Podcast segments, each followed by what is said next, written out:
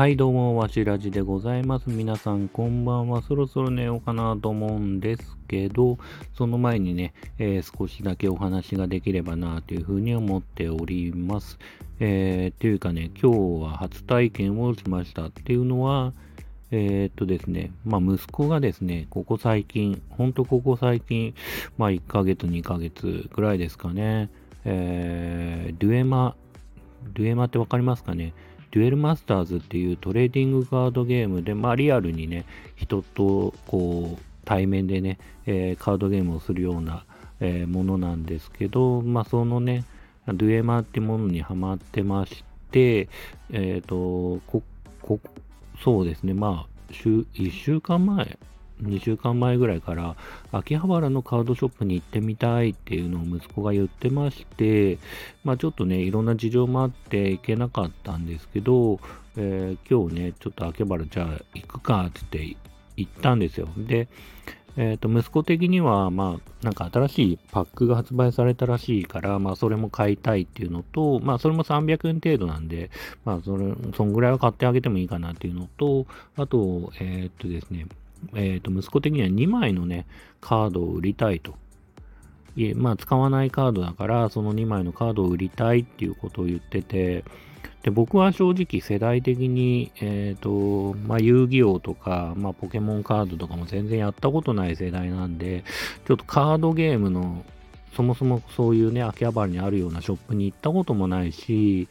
えっ、と、まあ、ルールもわからないし、どんな感じなのか全然本当に僕はわからなくて、で、そんなこともあったんですけど、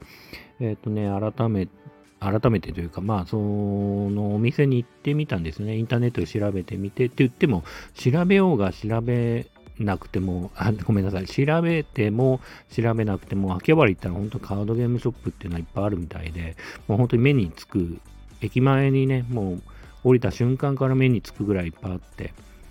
で、実際に息子は、まあ、2枚のカードを売るって言ってて、まあ、正直僕的には、さっき言った通り、カードゲームに対する知識がなさすぎるというか、ないので、あのーまあね、せいぜ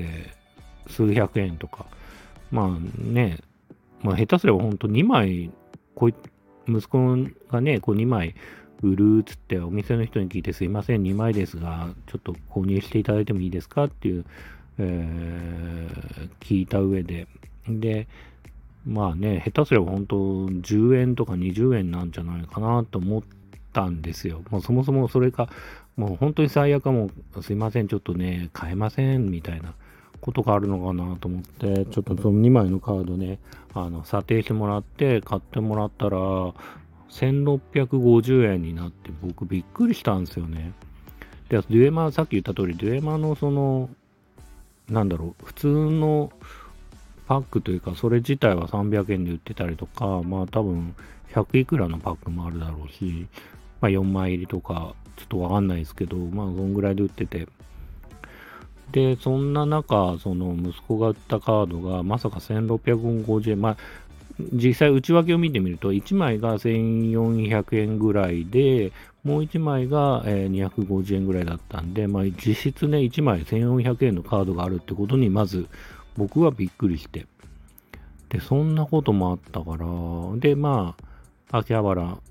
まあ、そのお店で一旦売って、息子的にはちょっともうちょっとカードショップね、ちょっと見てみようかなっていうのも、せっかく来たからあったんで、まあ、2店舗ぐらい見てみて、まあ安いところが見つかったんで、じゃあそこで、まあそっちのカードは、えー50円とか180円のカード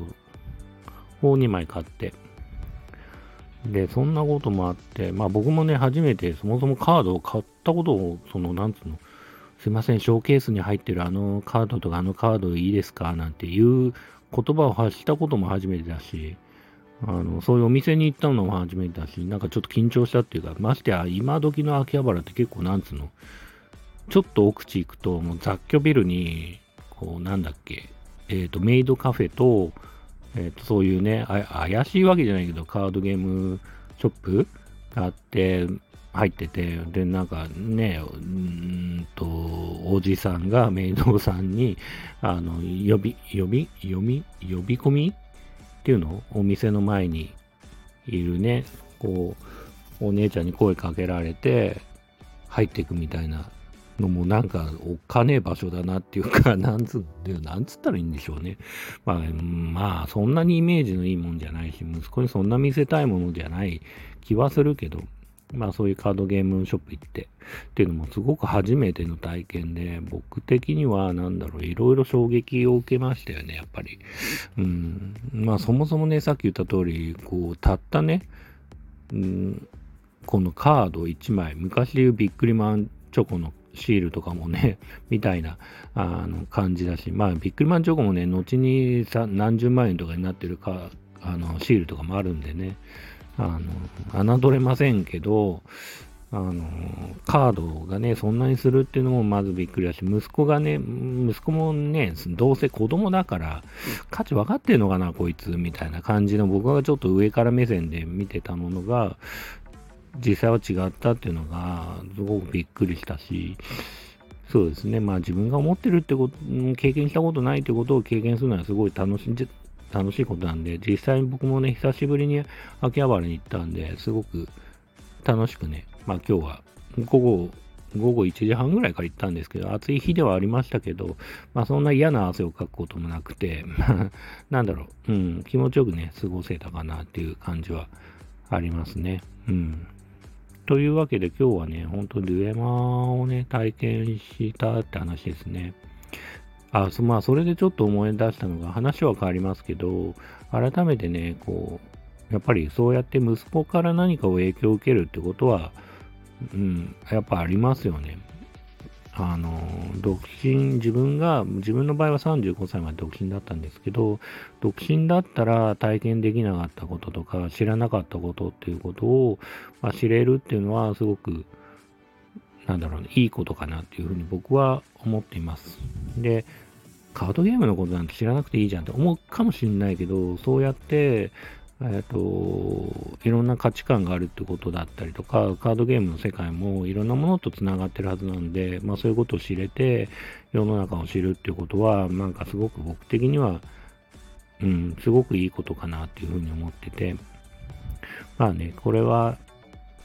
自分のね、一人の時間とかもやっぱり独身のように欲しいなとか、えっ、と、ない、あの、ないものねだりじゃないですけど、思ったりすることもあるんですけど、まあ結婚したね、えー、結婚してよかったなと思うことは、こういう感じのね、体験ができるってことがすごくいいことかなっていうふうに思ってるんで、非常にね、まあ、改めてというか、あの、息子に対してね、まあ、感謝したいなというふうには思っております。というわけで、えー、今日はドゥヤマのお話でした、えー、最後までお聴きくださってありがとうございました。それではまたおやすみなさい。